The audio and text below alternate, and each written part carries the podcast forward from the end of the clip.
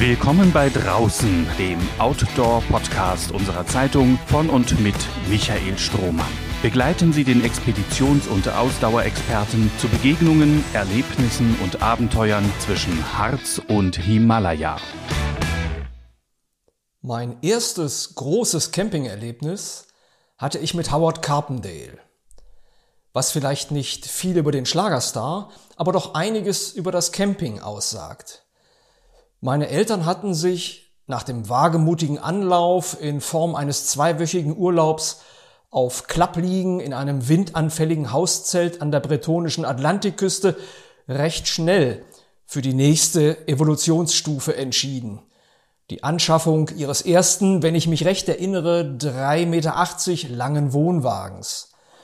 Das muss 1969 gewesen sein. Wir lebten damals 20 Kilometer westlich von Köln. Mit diesem Wohnwagen noch einmal die fernen Gestade des Atlantiks zu erreichen, das erschien meinem Vater, davon ganz abgesehen ein souveräner Fahrer, wohl als allzu verwegenes Unterfangen. Wobei die bescheidene Motorisierung unseres damaligen Opel Kadetts eine Rolle gespielt haben könnte. Jedenfalls verbrachten wir die folgenden Campingsommer im Inland, mit der glorreichen Ausnahme eines Abstechers ins benachbarte niederländische Ausland. Glorreich deshalb, weil es auf dem dortigen Campingplatz an einem ehemaligen Baggersee in früher Ausprägung touristischer Animationsprogramme tagsüber gemischt geschlechtliche Sportangebote für Kinder und Jugendliche und abends immer Disco gab. Für mich als 13-Jährigen war das das ultimative Abenteuer. Ich liebte Camping und die Musik von Middle of the Road, zu der sich Jungs und Mädchen entschlossen und schüchtern zugleich umkreisten, höre ich noch, als sei es gestern gewesen.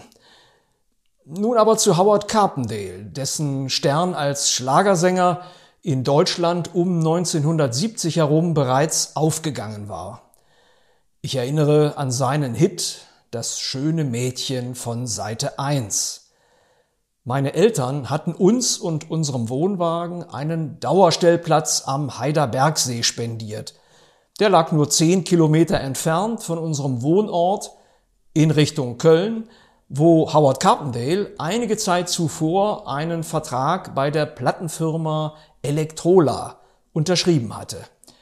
Dieser räumliche Zusammenhang mag erklären, warum der Schlagersänger eines Tages am Heiderbergsee auftauchte mit einem Wohnwagen. Gerüchte sprachen sich damals noch analog, aber trotzdem in Windeseile herum. Schnell bekam meine Mutter spitz, dass sich der Star, den sie schon bei Dieter Thomas Heck in der ZDF-Hitparade gesehen hatte, praktisch neben uns zum Camping einquartiert hatte. Dem kleinen Familienrat verschlug es zunächst den Atem, doch die Unbekümmertheit des noch nicht Erwachsenen machte mich rasch zum idealen Kandidaten für einen freundlichen Nachbarschaftsbesuch unter Campern. Meine Mutter drückte mir das schönste spontan verfügbare Schreibheft und einen Füller in die Hand. Meine Geburtsstunde als Autogrammjäger. Beflügelt durch prächtiges Sommerwetter machte ich mich in Badehose und Plastiklatschen auf den kurzen Weg zu Howard dessen Wohnwagen samt Standplatz durch eine gewisse Kargheit hervorstach. Kein Vorzelt, keine Klappstühle oder sonstiges Mobiliar. Blitzgescheit schloss ich daraus, dass der Mann nicht gekommen war, um in aller Öffentlichkeit Sonnenbäder zu nehmen. Ob er an diesem Ort nach Ungestörtheit und Inspiration suchte, womöglich den nächsten Hit vorbereitete, bis heute habe ich darauf keine Antwort. Tatsache aber ist, dass meine rechte Hand mit einem Mal an der Tür seines Wohnwagens klopfte, wobei ich mir mutmachend einredete, dass sie sich höchstwahrscheinlich sowieso nicht öffnen würde. Doch fünf Sekunden später stand mir Howard leibhaftig gegenüber, milde lächelnd. Mit welchen Worten ich ihm mein Anliegen vortrug, darüber gibt es keine Aufzeichnungen. Das Resultat allerdings war überzeugend. Der Schlagerstar wirkte weder genervt noch überrascht, sondern schrieb mit Sorgfalt ein gut entzifferbares Autogramm auf die erste Seite meines bunten Schreibheftes. Was ich damit in Sachen Camping zum Ausdruck bringen möchte, in einem Hotel hätte ich es vermutlich nie gewagt, an der Zimmertür eines Schlagerstars zu klopfen.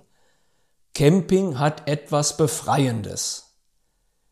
Diese frühe Erkenntnis prägte mein weiteres Leben als Camper das in späteren Jahren um allerlei Facetten, spannende Erlebnisse und besondere Begegnungen bereichert wurde. Wobei sich allerdings der rasch zutage getretene Hang meiner Eltern zu mehr Komfort überhaupt nicht auf mich übertragen hat. Bis heute habe ich nie einen Wohnwagen besessen. Jahrzehnt um Jahrzehnt hat Camping für mich aus Nächten im Zelt mit möglichst simpler Begleitinfrastruktur bestanden. Stichwort einflammiger Gaskocher.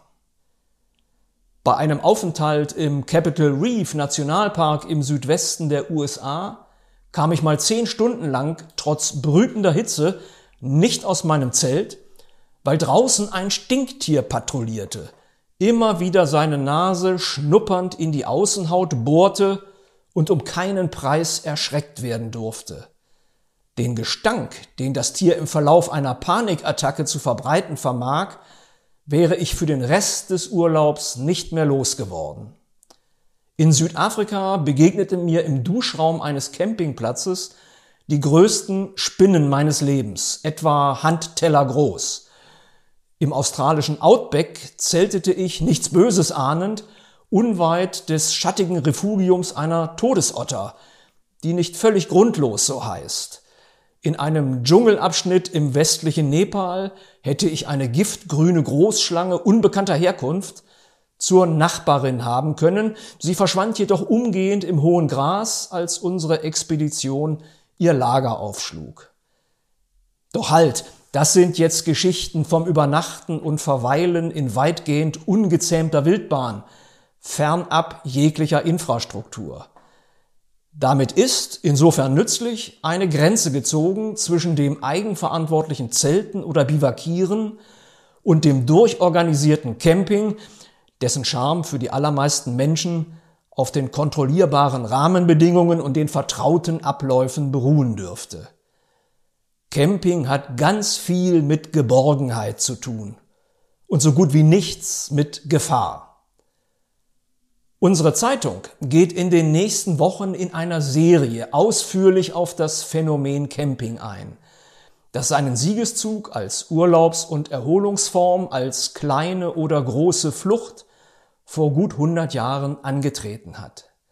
Wir stellen Campingmöglichkeiten in der Region vor, wir sprechen mit Fachleuten und beschreiben unterschiedliche Ausprägungen vom einfachen Camping mit Fahrrad und Zelt über die eingefleischten Dauercamper und die immer noch wachsende Schar der Wohnmobilisten bis hin zum neumodischen Glamping, der Weiterentwicklung des stationären Campings in Richtung Luxusvariante. Camping hatte von Beginn an mit Ausrüstung zu tun, mit kostspieligen Anschaffungen für die Wohlhabenderen und nützlichen wie energieverzehrenden Gerätschaften auch für die breite Masse. Manch Campingfreund führt heute Motorräder, Elektro-Mountainbikes, Fernseher, Computer und Unterhaltungselektronik aller Art im Reisegepäck mit sich und braucht ein Dutzend Verlängerungskabel, um die private Infrastruktur auf dem Campingplatz permanent mit Strom versorgen zu können.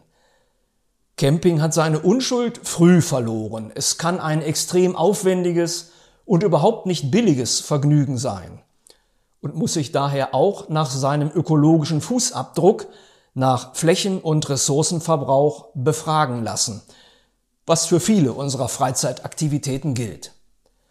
Zum Glück aber funktioniert Camping immer noch auch ohne all das. Nur die Bandbreite wird größer. Camping ist auch ein Gegenentwurf zu den Zwängen einer Produktionskultur mit ihren einengenden Normen und einem gnadenlos eingeforderten Funktionieren. Camping ist kein Aufbegehren, wohl aber eine Alternative und ein Rückzug, zumeist auf Zeit. Wie viele Menschen beim Camping tatsächlich einen inneren Drang, einer intrinsischen Motivation folgen und wie viele sich nur durch clevere Werbestrategien und idealisierende Vermarktungsideen dazu verleiten lassen, ist eine kaum zu beantwortende Frage. Was das Campingleben neben der Ungezwungenheit im persönlichen Auftreten und der weitgehenden Abwesenheit alltäglicher Zwänge und Verpflichtungen so attraktiv macht, sind drei Dinge. Die anderen kennen nicht meine Vergangenheit, nicht meine lange Liste der Schwächen und Verfehlungen.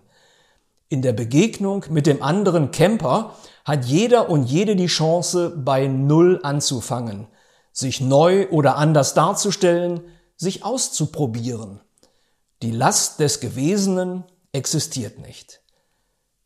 Das gibt Campern dieses Gefühl von Federleichtigkeit und sie interpretieren es gerne als Freiheit, befragt man sie nach ihren Motiven und Empfindungen.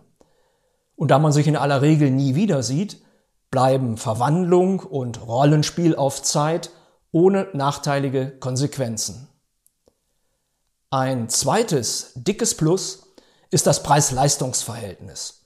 So viel Bewegungsraum, so viele Blickkontakte und Begegnungen, so viel Lächeln von allen Seiten, so viele Chancen zu Improvisation, Selbsterkenntnis und menschlicher Regung für so wenig Geld bietet kein Hotel und keine andere Form der Unterkunft. Ein Campingplatz ist ein großes Labor. Wenn man sich nicht verschanzt, sondern mit ganzer Seele bei der Sache ist. Campingplätze sind soziostratigraphisch gesehen ein Niemandsland. Ähnlich wie in großen Läuferfeldern bei Stadtmarathons herrscht unter den Teilnehmern Klassenlosigkeit. Der Bankdirektor hat nicht mehr zu melden als der Bauarbeiter und würde das auch gar nicht beanspruchen wollen. Nicht in diesem Kontext. Hier gelten die Regeln eines menschenfreundlichen Miteinanders von allen nur zu gerne befolgt, weil alle davon profitieren. Das schafft kein Wirtschaftssystem dieser Welt. Eine Erklärung übrigens, warum Leute mit dicker Brieftasche und Riesenwohnmobilen auf Campingplätzen keineswegs unangenehm auffallen müssen. Jedenfalls nicht zwangsläufig. Ihr Wohlstand stört das junge Pärchen mit Schlafsack und Discounterzelt nicht. Er hat hier keine Bedeutung. Tauchen Sie mit unserer Zeitung in den nächsten Wochen ein in die wunderbare Welt des Campings in unserer Region. In der Serie das ist Camping. Nehmen unsere Reporterinnen und Reporter Sie mit auf eine entspannte Sommertour. Egal, ob Sie sich erst anfreunden möchten mit dem Camping oder ihm schon lange die Treue halten. Ich verabschiede mich für heute und wünsche Ihnen eine erbauliche Draußenzeit, wo immer auch Sie die verbringen.